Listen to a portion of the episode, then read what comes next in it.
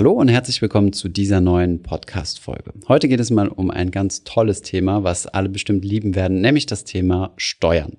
Wir sprechen einmal darüber, warum es sich lohnt, eine Steuererklärung zu machen, wer überhaupt verpflichtet ist, sowas zu machen und ob es sich eventuell für diejenigen lohnt, trotzdem eine zu machen, die nicht verpflichtet sind, was so die Deadlines sind, also bis wann man das Ganze abgeben muss, welche ähm, ja, Dinge man von der Steuer absetzen kann was sich jetzt mit Corona geändert hat und ähm, am Schluss auch noch ein paar hilfreiche Steuer-Apps, von denen es ja mittlerweile einige gibt, die auch sehr intuitiv und schön gestaltet sind. Wir hatten da mal eine Umfrage gemacht und wir stellen euch mal einige vor. Viel Spaß bei dieser Folge.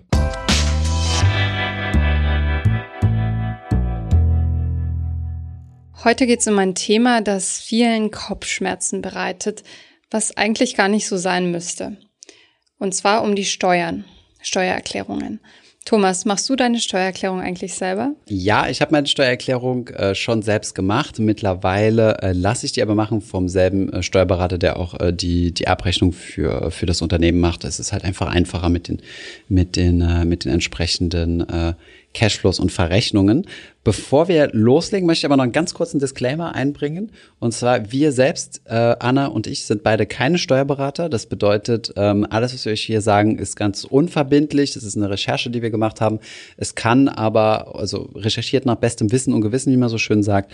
Aber wenn ihr wirklich äh, belastbare Informationen wollt, also es sind so Denkanstöße, die wir euch geben wollen. Und ähm, wenn ihr da aber konkretere Infos wollt, solltet ihr euch auf jeden Fall an einen Steuerberater wenden oder eine Steuersoftware benutzen. Die kann euch da deutlich deutlich besser durchguiden und welche es gibt, darüber sprechen wir gleich. Aber genau. Anna, wer ähm, muss denn überhaupt eine Steuererklärung machen? Also die Steuererklärung muss gar nicht jeder Arbeitnehmer in Deutschland machen. Also wenn du einfach für einen Arbeitgeber arbeitest und ähm, jeden Monat dein Gehalt erhältst, regelmäßig, ohne Sonderzahlungen und so weiter, dann bist du gar nicht verpflichtet. Warum mhm. es trotzdem interessant sein könnte, darüber sprechen wir gleich noch. Ähm, Allerdings gibt es einige Berufsgruppen, die äh, verpflichtet sind, und zwar sind das Selbstständige und Freiberufler, die mhm. müssen so eine ähm, Einkommensüberschussrechnung machen, also den Gewinn ähm, darstellen. Dann, wenn man einen Nebenjob in Steuerklasse 6 hat ähm, und insgesamt, wenn man einkommensteuerpflichtige Nebeneinnahmen über 410 Euro jährlich, also ziemlich niedrige Grenze, mhm. hat wie Rente, Honorare, Mieten, Kapitalerträge auf ausländische Geldanlagen. Mhm. Das ist ganz wichtig, Kapitalerträge auf ausländische Geldanlagen. Denn wenn du Kapitalerträge auf inländische Geldanlagen hast oder irgendwie, äh, es können auch gerne ausländische, also Fonds sein, die in Europa zugelassen sind bei einem deutschen Broker, dann führt der für dich die Steuer ab. Dort kannst du dann auch deinen Freistellungsauftrag hinterlassen. Es gibt aber noch weitere, die ähm, verpflichtet sind, eine Steuererklärung abzugeben.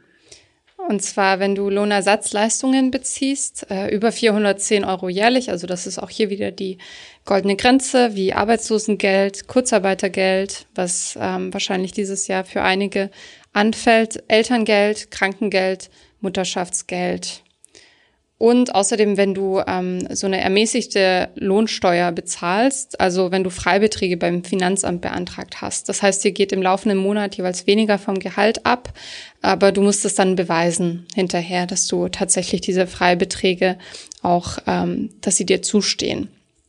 Außerdem ähm, deutsche Sonderregelung beim Ehegattensplitting. Mhm. Also wenn ihr ähm, gemeinsam veranlagt werdet in zwei unterschiedlichen Steuerklassen.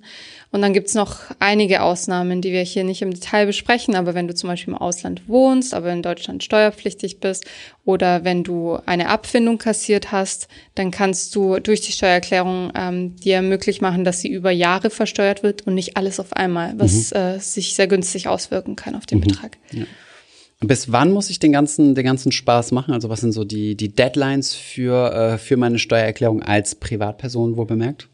Genau, also deshalb hatte ich dich eingangs gefragt, ob du es noch selber machst mhm. oder nicht. Mhm. Ähm, wenn du die Steuererklärung selber abgibst, dann musst du sie bis zum 31. Juli des Folgejahres abgeben. Das heißt, ja, wir haben noch ein paar Monate Zeit, mhm. aber man sollte sich schon mal überlegen, wo man die Unterlagen geparkt hat. Und ähm, dieses Jahr gibt es tatsächlich, also 2021, gibt es für das letzte Jahr eine Ausnahme. Man hat Zeit bis zum 2. August mhm. wegen Corona und weil die Steuerkanzleien ähm, wohl äh, etwas überlaufen sind. sind. Das haben wir auch schon gemerkt bei unserem Steuerberater. Äh, ja, da gibt's jede Menge Anträge auf äh, Unterstützungsleistungen von der Bundesregierung äh, Stundungen und solche Dinge. Also da ist derzeit ziemlich die Hölle los. Genau. Und abweichend davon, also du kannst deine Steuererklärung, wie gesagt, üblicherweise bis zum 21. Juli machen. Ausnahme dieses Jahr, ähm, also für das Jahr 2020. Also kannst du deine Steuererklärung abgeben bis zum 2. August 2021. Allerdings verlängert sich die Frist, wenn du mit einem Steuerberater zusammenarbeitest. Ähm, dann kannst du bis zum 28. Februar des ähm, übernächsten Jahres abgeben, sprich also für 2020 dann bis zum 28. Februar 2022. Ähm, das, ähm, also wenn du also zum Beispiel diese Deadline verpasst hast und das Ganze selbst machen wolltest, und dann kannst du immer noch einen Steuerberater aufsuchen und dann halt äh, über den Steuerberater deine Steuererklärung abgeben bis zum 28. Februar des nicht des Folgejahres, sondern des übernächsten Jahres. Genau.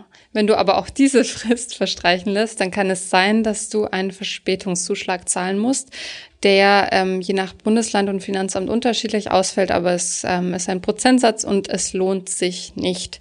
Also bitte denkt daran, setzt euch einen Reminder in den Kalender, damit ihr nicht umsonst einen Zuschlag zahlt.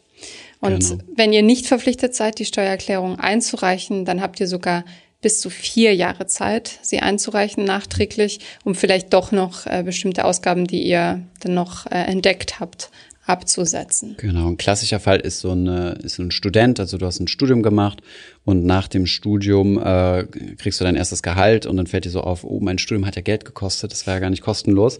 Dann kannst du rückwirkend Steuererklärung, wenn ich das nicht falsch verstanden habe, kannst du rückwirkend Steuererklärung machen und quasi Verlustjahre kumulieren und diesen Verlust dann von Jahr zu Jahr übertragen, bis dann halt in das aktuelle Jahr, wo du äh, berufstätig geworden bist und dann kannst du halt äh, diese, diese Verluste aus dem Studium in Anführungszeichen geltend machen und dann im ersten Jahr ganz schönen äh, Steuerrückerstattung an. Ich habe ich hab einen Freund, also mein Berufsanfang war ja in Frankreich gewesen, aber ich habe einen äh, Bekannten von mir, der auch hier äh, in Deutschland privat studiert hat, also einiges an Kosten, die da akkumuliert sind, hat dann bei der Deutschen Bank angefangen und äh, im ersten Jahr nochmal so fast 10.000 Euro an Steuern zurückgekriegt oder so. Also das lohnt sich und ähm, das wird das Finanzamt euch nicht auf dem silbernen Tablett servieren. Aber, und damit sind wir eigentlich auch schon beim Thema ähm, lohnt es sich eigentlich eine Steuererklärung zu machen, wenn ich nicht dazu verpflichtet bin? Also quasi freiwillig. Ich würde sagen, es lohnt sich zumindest, ähm, sich darüber Gedanken zu machen und mal einen Rechner anzuschmeißen oder sich die Pauschalen, die wir jetzt gleich besprechen, mal anzuhören. Ähm, laut Statistischem Bundesamt erhält jeder Bürger, der eine Steuererklärung macht, im Schnitt 1027 Euro zurück was eine hm. ganz schöne Ziemlich, Menge ist. Ja, Gutes also 1000, Urlaubsgeld. Genau, also 1000 Euro haben oder nicht haben sind schon 2000 Euro. Also das, äh, das lohnt sich. Was ihr noch wissen solltet, bevor ihr euch an die Dokumente macht, ähm, jeder von uns muss nur das Einkommen versteuern, das über dem Grundfallbetrag liegt. Mhm. Ähm, das heißt, deshalb sind zum Beispiel auch Minijobs davon ausgenommen und äh, steuerfrei. Und ähm, daneben gibt es eben einige Pauschalen. Die bekannteste ist, wo der Arbeitnehmerpauschbetrag, auf den wir gleich noch eingehen. Und ähm, die werden auch automatisch abgezogen. Aber daneben gibt es noch einige weitere Pauschalen. Und wenn ihr da Ausgaben habt, dann lohnt es sich wirklich. Und das Gute an Pauschalen ist, dass in der Regel keine Nachweise ähm, nachgefragt werden, einfach mhm. um den Prozess bisschen zu entbürokratisieren. Mhm. Und ähm, ja, da könnt ihr wirklich ja Hunderte bis Tausende genau sparen. Und äh, wir haben es vorhin schon kurz erwähnt, ähm, wer eine Steuererklärung machen muss, und zwar diejenigen, die einen Ermäßigungsantrag eingereicht haben. Das ist wie so wie der Freistellungsbetrag ähm, im Portfolio, mhm. genau. Ähm, da kannst du angeben, ich habe diese laufenden Kosten oder diese Sonderausgaben und die sollen bitte schon vom Gehalt abgehen. Aber das ist nochmal eine andere Geschichte. Vielleicht nochmal ganz kurz dieser Grundfreibetrag, äh, das ist so gerade ein bisschen Untergang. Das ist also, was jeder Mensch in Deutschland quasi komplett steuerfrei verdienen kann, war im Jahr 2020 bei 9.408 Euro. Ähm, das wird aber in der Besteuerung schon berücksichtigt. Also den Grundfallbetrag kriegt ihr sowieso. Mhm. Und was auch ganz wichtig ist, ist, dass eure Kinder, also dass auch Kinder Anspruch auf diese 9000 Euro haben. Und dann gibt's noch so verschiedene andere Beträge, so dass man dann insgesamt auf fast äh, 10.000 Euro äh, Einnahmen kommen kann. Von daher, ich mein, will jetzt nicht so ins Detail darauf eingehen, aber es wird sich zum Beispiel auch lohnen, zum Beispiel gewisse Kapitaleinkünfte äh, den Kindern zukommen zu lassen und dort diesen, diesen Grundfreibetrag zu nutzen. Ansonsten braucht man hierfür keine Steuererklärung, sondern den kriegt jeder Mensch einfach so. Und alles, was jetzt folgt, sind dann solche Pauschalen, die, äh, die man in der Steuererklärung mit angeben kann, um dann seine Steuerlast äh, zu senken. Genau. Und zwar sind das die äh, Werbungskosten. Das ist wohl die bekannteste Pauschale 1000 Euro für Arbeitnehmer und 102 Euro für Rentner. Das ist einfach pauschal vom Finanzamt angelegt für alles, was so anfällt. Und die Steuererklärung lohnt sich quasi besonders wenn ihr über diese 1000 Euro kommt an Ausgaben. Mhm. Das heißt, ihr müsst bis 1000 Euro nichts nachweisen, aber ab 1000 Euro müsst ihr diese Werbungskosten nachweisen. Genau, das heißt, es ist ein, ein Entweder-Oder. Entweder nehme ich die Pauschale von 1000 und brauche keine Zettel sammeln oder ich weiß, dass ich sowieso drüber hinauskomme und dann muss ich nachweisen, und zwar nicht ab dem 1001. Euro, sondern ab dem ersten Euro dann, dass ich äh, darüber liege. Und da gibt es eine ganze Liste an Dingen, die ich absetzen kann. Genau. Ähm, den größten Posten bei vielen macht wohl die Pendlerpauschale aus. Das sind pro Kilometer Entfernung zur Arbeit 30 Cent. Es zählt dabei nur eine Strecke. Mhm unabhängig davon, ob ich Bahn fahre, Fahrrad fahre oder eine Fahrgemeinschaft habe. Also es kommt nicht mal auf die tatsächlichen Fahrrad Kosten. Auch. Okay, ja, interessant. Es kommt nicht mal auf die tatsächlichen Kosten an. Einfach der Einfachheit halber kann mhm. ich zum Beispiel, bei mir war das in meinem ersten Job der Fall, ich hatte ein BVG-Abo mhm. und ähm, dachte, ich setze eben die Kosten ab. Das waren irgendwie 500, 600 pro Jahr. Mhm. Aber tatsächlich war die Entfernung dann so groß, dass es sich gelohnt hat, diese Pauschale anzusetzen. Mhm. Das heißt, es ist Profi. clever, dagegen zu rechnen. Genau. Mhm, echte Pro Profi bist du. ähm, übrigens, ein kleiner Werbehinweis an dieser Stelle. Wir haben auf unserer Webseite einen Pendlerpauschalenrechner, ähm, mit dem äh, ihr einfach ausrechnen könnt, äh, wie viel ihr dort in der Steuererklärung angeben könnt. Ähm, genau, einfach Pendlerpauschalenrechner Finanzlos googeln oder in die äh, Shownotes gucken. Und für diejenigen, die ähm, weit weg wohnen, gibt es gute Neuigkeiten. Seit 2021 sind es ab Kilometer 21 sogar 35 Cent pro Kilometer, die man abrechnen kann. Genau. Wir bleiben bei ähm, ja, den Berufsmitteln sozusagen, ähm, und zwar Arbeitsmittel. Pro Jahr sind das pauschal 110 Euro. Selbst wenn du gar nichts eingekauft hast und dein Arbeitgeber dir zum Beispiel alles gestellt hat, ähm, von PC bis Blog, mhm. ähm, also bis 110 Euro wirst du normalerweise nicht nach Nachweisen gefragt, aber wenn du höhere Kosten hast für ja, Schreibwaren bis Bücher waren es bei mir zum Beispiel viel, ähm, kannst du das alles mit Belegen absetzen. Okay. Und ähm Kannst du, also sind diese 110 Euro zusätzlich zu den Werbungskosten oder kann ich entweder die Werbungskosten 1000 Euro ähm, nehmen und dann oder dann sagen, ich rechne mir diese, diese tatsächlichen Kosten selbst und darf dann die Arbeitsmittel von 110 ansetzen? Genau, also die ganzen Pauschalen, Arbeitsmittel, Pendlerpauschale, alles Mögliche ist in den Werbungskosten inbegriffen. Mhm. Das heißt, wenn du mit diesen ganzen Kosten nicht auf 1000 kommst, dann nimmst du einfach die Pauschale. Dann musst du musst okay. du jetzt gar nicht irgendwie drauf achten, okay. ähm, wie viel du für deinen Kugelschreiber ausgegeben hast. Okay. Und ähm, was interessant ist, was ich zumindest bei der ersten Steuererklärung nicht wusste, ist, dass du auch Kontoführungsgebühren absetzen kannst. Auch da oft sogar ohne Nachweis, weil also mein Konto zum Beispiel ist bei einem gewissen Geldeingang kostenlos, mhm. aber trotzdem könnte ich 16 Euro pro Jahr Pauschal kleiner absetzen. Betrag, aber mhm. absetzen. Und äh, wenn die Kosten tatsächlich höher sind, was ja mittlerweile auch oft der Fall ist, vor allem ähm, so monatliche Gebühren, dann kann man das nur im Fall eines Geschäftskontos absetzen. Mhm. Ansonsten gibt es noch den Verpflegungsmehraufwand. Das deckt die Kosten für Geschäftsreisen oder für Geschäftstermine an einem Ort. Das sind dann 110 Euro pro Jahr ohne Nachweis. Und wenn das dann höhere Kosten sind, also häufigere Reisen, dann ähm, muss man das Ganze nachweisen. Äh, wir haben auch schon hier firmenintern so schöne Formulare. Also pro acht Stunden an einem Ort kann man also 14 Euro ansetzen. Pro 24 Stunden sind es 28 Euro. Und genau, das heißt, wenn man zum Beispiel irgendwo hinreist, einen Tag bleibt und dann im übernächsten Tag wieder zurückfährt, wären es zweimal 14 Euro, also 14 Euro für den Anreisetag, 14 Euro für den Rückreisetag und dann 28 Euro für den äh, Tag, an dem man quasi äh, vor Ort geblieben ist. Du hast gerade schon gesagt, dafür gibt es Formulare. Also ich habe die Erfahrung gemacht, als Angestellte mhm. wurde es automatisch abgerechnet gegen Einreichung dieses Zettels. Ja. Und als Selbstständige reiche ich das eben beim genau. Finanzamt genau. ein und berechne meine Wege. Das muss dann die Firma machen, diese, ähm, weil die Firma übernimmt dann quasi die Kosten und dann, äh, dann müssen die auch diese diese Pauschalen da ansetzen mhm. irgendwie. Buchhaltungsthema. Interessant für alle, die äh, durch Corona vielleicht leider ihren Job verloren haben.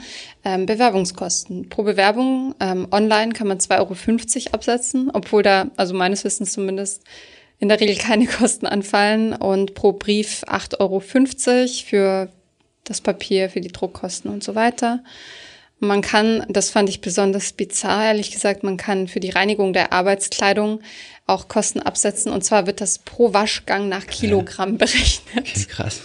Ich fand das sehr deutsch. Ähm, pro äh, Kilo Wäsche 88 Cent, pro okay. Trockengang bis zu 55 Cent pro Kilo Wäsche und Bügeln pro Kleidungsstück 7 Cent pro okay. Kilo Wäsche. Mhm. Telefonkosten können abgesetzt werden, 20 Prozent der tatsächlichen Kosten, maximal 20 Euro pro Monat. Vorausgesetzt ist, ist dass man das Handy auch beruflich nutzt. Also äh, ja genau, Handy-Abos. Das ist natürlich ziemlich interessant. Also für, für ich denke, Handy-Abos haben wir sowieso alle. Also warum das nicht auch ansetzen? Umzugskosten kann man in einem gewissen Rahmen ähm, kann man im gewissen Rahmen geltend machen. Bei, äh, für Alleinstehende ähm, geht der Pauschalbetrag von 820 Euro. Bei Verheirateten ist es äh, 1639 Euro. Also warum ein Euro weniger? 1639 äh, Euro und dann pro Kind kommen nochmal on top 361 Euro, die man zusätzlich ähm, abziehen kann. Naja, Umzugskosten, das war für mich damals auch eine große Überraschung. Ich bin für meinen ersten Job nach Berlin gezogen mhm. und dann gleich mal über 800 Euro ähm, rausgekriegt mhm. und ich bin recht günstig umgezogen. Also meine Eltern haben sich einen Anhänger gemietet und mhm. wir sind einmal von Stuttgart nach Berlin gefahren. Ähm, was allerdings äh, die Bedingung dafür ist, der Arbeitsweg muss sich verkürzt haben um mindestens 30 Minuten. Mm. Das heißt, du kannst okay. nicht einfach deinen Umzug von Berlin Mitte nach mm. Berlin Prenzlauer Berg mm, absetzen, okay. sondern es muss beruflich bedingt sein. Okay, Aber ich finde, das ist super, dass es da so eine Unterstützung gibt. Ja, ist nicht schlecht, ja. Dieses äh, Jahr gibt's noch eine Neuerung. Und zwar Genau, Homeoffice äh, Pauschale 5 Euro pro Tag kann man im Homeoffice ansetzen, also maximal 600 Euro pro Jahr. Achtung, da gibt es einen kleinen Fallstrick. Es ist entweder diese Homeoffice Pauschale, die man ansetzen kann, oder die Pendlerpauschale.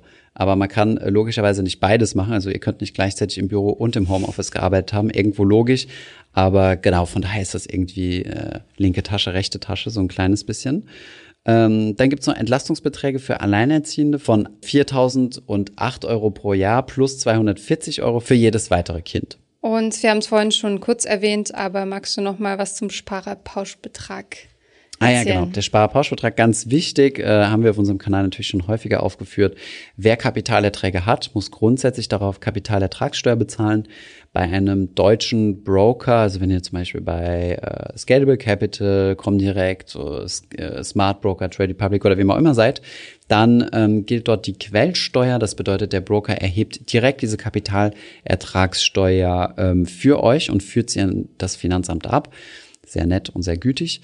Und ähm, es gibt aber einen Freibetrag, den man hat, die 801 Euro, die Bekannten als Einzelperson und als Verheiratete das Doppelte, also 1602 Euro, die man steuerfrei verdienen darf.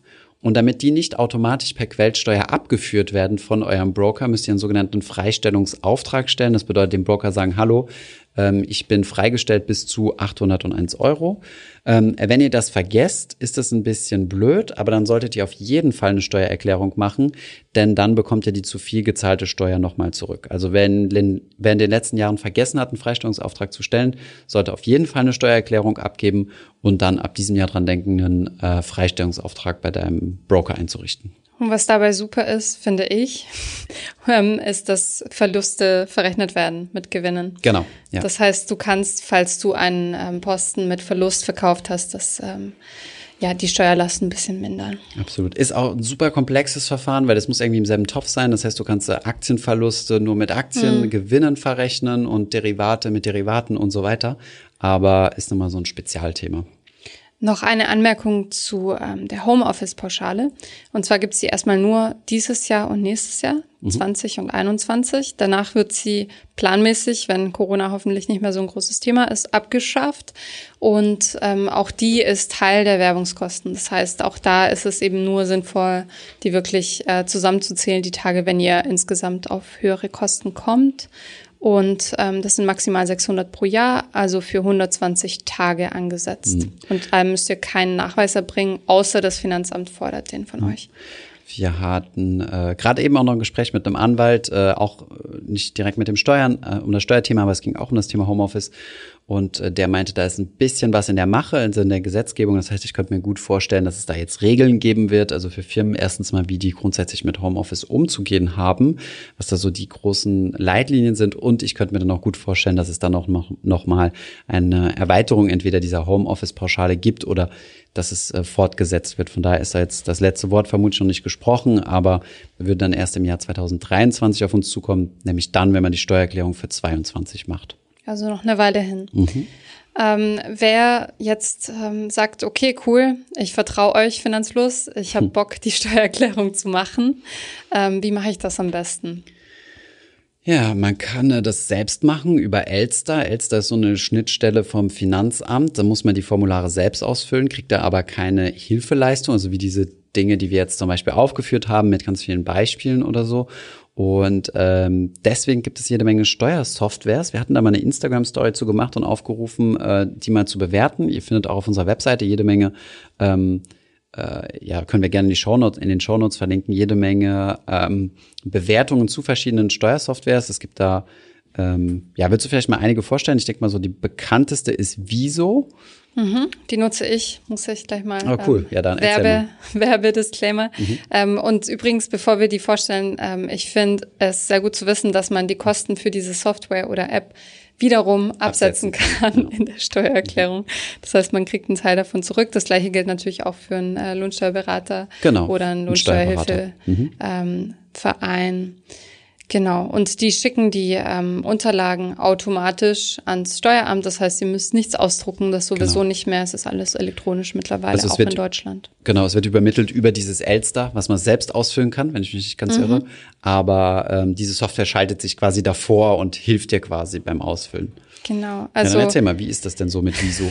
Warum ich Viso nutze, ist einfach, dass ich sehr gerne wichtige Dinge am Desktop mache und nicht am Handy. Und ähm, die Apps sehen sehr schick aus, aber ja, ich finde, das ist sehr übersichtlich und ähm, es ist, glaube ich, stark an Elster orientiert. Ich habe meine ersten Steuererklärungen mit Elster gemacht, mhm. da gab es noch nicht so viele Programme außenrum. Ähm, es gibt einige Tipps und es ist einfach sehr sauber gegliedert. Man sieht während des Prozesses die ganze Zeit, was die erwartete Steuerrückzahlung ist und man kriegt sofort per E-Mail einen Bescheid, sobald mhm. es eine Schätzung gibt und ähm, dann auch den tatsächlichen Betrag. Mhm. Ähm, ist, glaube ich, auch eine der ältesten Softwares. Äh, merkt man daran, dass es das nur als CD gibt. Mhm. Also man kann das nur als CD kaufen. Ähm, ist ja, glaube ich, schon der ZDF. Die ZDF gibt das aus, oder? Ich weiß nicht mehr genau. Ah, es gibt so ein Magazin, das heißt Wieso. Genau, und ich glaube, die, die, die hängen irgendwie zusammen. Aber gut, was die Preisspanne ist so, hast du hier angegeben, 16 bis 30 Euro. Ne? Also einmal im Jahr bezahlt man das, dass man die neueste Version mit den neuesten steuerlichen äh, Gegebenheiten macht. Genau, also bei mir ist es so ein Online-Abo und ich habe das bis jetzt auch noch nicht abbestellt, weil ja. ich es halt nutze. Dann gibt es noch Smart Steuer, äh, kostet rund 35 Euro ähm, bis zu fünf Abgaben pro Jahr, genau, da kann man das für die ganze, äh, für die ganze Familie machen. Ähm, Smartshare, cooles Unternehmen. Ich hatte mal mit dem Gründer einen Podcast, also war dazu Interview bei ihm, hatte ein echt interessantes Gespräch, kann ich auch nur empfehlen. Ähm, Taxfix gibt's noch hier in, in Berlin. Die waren zuerst mal orientiert auf äh, Expats, also, also quasi ähm, Nicht-Deutsche, die nach Deutschland kommen und völlig überfordert sind von, von unserer unglaublichen äh, Steuerkreativität. Und ähm, was ich da cool fand, also ich habe mir mhm. nur so das Interface so ein bisschen angeschaut, ist, dass es ähm, sehr runtergebrochen ist. Also mhm. du musst dich wirklich nicht mit Steuern auskennen, sondern es ist wie so ein Fragebogen, wie so ein mhm. Quiz. Und es sieht, finde ich, auch sehr schön aus. Also es sieht, finde ich, besser aus als das, was ich nutze. Mhm. Aber ich würde sagen, ich habe mich da so ein bisschen reingelesen, deshalb Klar. macht mir das nichts aus. Dann gibt's noch eine App, die auf den ersten Blick, finde ich, ähnlich wirkt. Mhm. Äh, und zwar Wundertax, mhm. ähm, auch aus Berlin. Und die kostet knapp 35 pro Steuererklärung, kann man auch im Abo etwas günstiger abschließen. Und dann gibt es noch Steuerbot. Steuerbot wurde gekauft von Steuer, Smart Steuer. Genau, und das ist, glaube ich, so angesetzt, dass du quasi wie in so einem Bot, also wie so einem Chatfenster, so Frage nach Frage beantwortest, also wirklich extrem an der Hand geführt. Und ähm, wie ich das sehe, richten die sich vor allem an junge Menschen, mhm. arbeiten viel mit Emojis und eben genau dieses Chatfenster und sagen, äh, dass sie in 95 Prozent der Fällen von äh, Angestellten geeignet sind als Steuersoftware. Das ist übrigens, glaube ich, ein Kriterium bei der Auswahl ähm, des Services. Ich als Freiberuflerin und Angestellte könnte zum Beispiel nicht mit allen diesen Apps arbeiten. Ähm, Smartsteuer zum Beispiel hat auch Sonderfälle wie Gewerbe und äh, Airbnb-Vermietung oder Selbstständige drin, aber nicht alle Anbieter. Also informiert euch da bei Finanzfluss. Ähm, schaut euch die Reviews durch und ihr findet bestimmt einen richtigen Anbieter für euch. Gibt auch so Spezialfälle, ne, wo man mal gucken muss. Also wenn ihr zum Beispiel größer bei Krypto investiert seid oder so, oder habt irgendwie Krypto-Landing gemacht oder was gibt's noch? Gibt so ein paar Spezialfälle, kann man sich vorher mal informieren, welche Software da gut ist. Aber insgesamt in unserem Anbieterportal, also wir so Finanzanbieter oder, oder Tools miteinander vergleichen, schneiden alle Softwares sehr, sehr gut ab. Also es ist auch, ist auch ein guter Deal. Ich meine, macht euch, äh, nehmt euch ein Wochenende frei, also wo ihr nichts plant oder so. Wie, wie viel braucht, wie lange braucht man? Wie lange hast du gebraucht, um deine Steuererklärung zu machen? Wissend, dass deine ja schon komplexer ist, ne? Du musst ja quasi zwei Hüte auf einmal aufziehen. Ja, es ist dieses Jahr das erste Mal, dass ich hm. das habe. Aber ich mache die Steuererklärung schon seit ich 18 bin, weil ich damals ein Gewerbe hatte und musste. Ähm, und äh, man kommt rein und wenn man ein bisschen diszipliniert ist und die Belege aufhebt während des Jahres, dann würde ich sagen, an einem Arbeitstag schafft man das. Okay, schon ziemlich lang. Was würdest du schätzen als reiner Angestellter, der nur die Pauschalen ansetzt? Äh, zwei Stunden. Hm. Ja, ich meine, diese gesagt, Apps sagen teilweise, dass es nur 20 Minuten dauert. Ja, genau. Das, also das hätte ich, das hätte ich auch geschätzt, wenn man jetzt die Belege nicht aufheben muss. Mhm. Ähm, natürlich, mit Belegen kann man natürlich mehr machen, also mehr rausholen, ist klar, aber auf der anderen Seite ist es natürlich auch mehr Aufwand. Da muss man sich überlegen, äh, wie ist so mein Stundenlohn. Ne?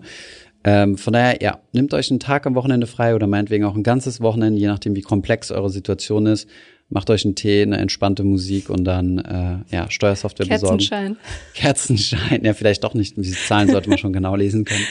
Und ähm, ja, dann, dann sahnt 1000, wie viel waren es? 1027 Euro im Bundesdurchschnitt ab. Das ist doch sicherlich für einen Arbeitstag ganz gut bezahlt. Genau, und vergesst nicht den Termin. Tragt euch ein. In diesem Sinne, viel Danke. Spaß bei der Steuererklärung. Danke fürs Zuhören. Viel Spaß bei der Steuererklärung. Wir verlinken euch ein paar Sachen in den Show Notes. Bis zum nächsten Mal. Ciao. Ich hoffe, diese Podcast-Folge hat dir gefallen. Wenn ja, dann zöger doch nicht in deinem Umfeld über diesen Podcast zu sprechen, bei Freunden und Bekannten. Ich denke, es gibt auch in deinem Umfeld viele Menschen, die sich für das Thema finanzielle Bildung interessieren oder interessieren sollten. Wenn du auf iTunes bist, würden wir uns auch freuen, wenn du uns eine positive Bewertung dalässt. Das hilft uns, den Podcast noch einfacher auffindbar zu machen. Alle wichtigen Links und Verweise findest du wie immer in den Show Notes zu diesem Podcast. Vielen Dank fürs Zuhören und bis zum nächsten Mal.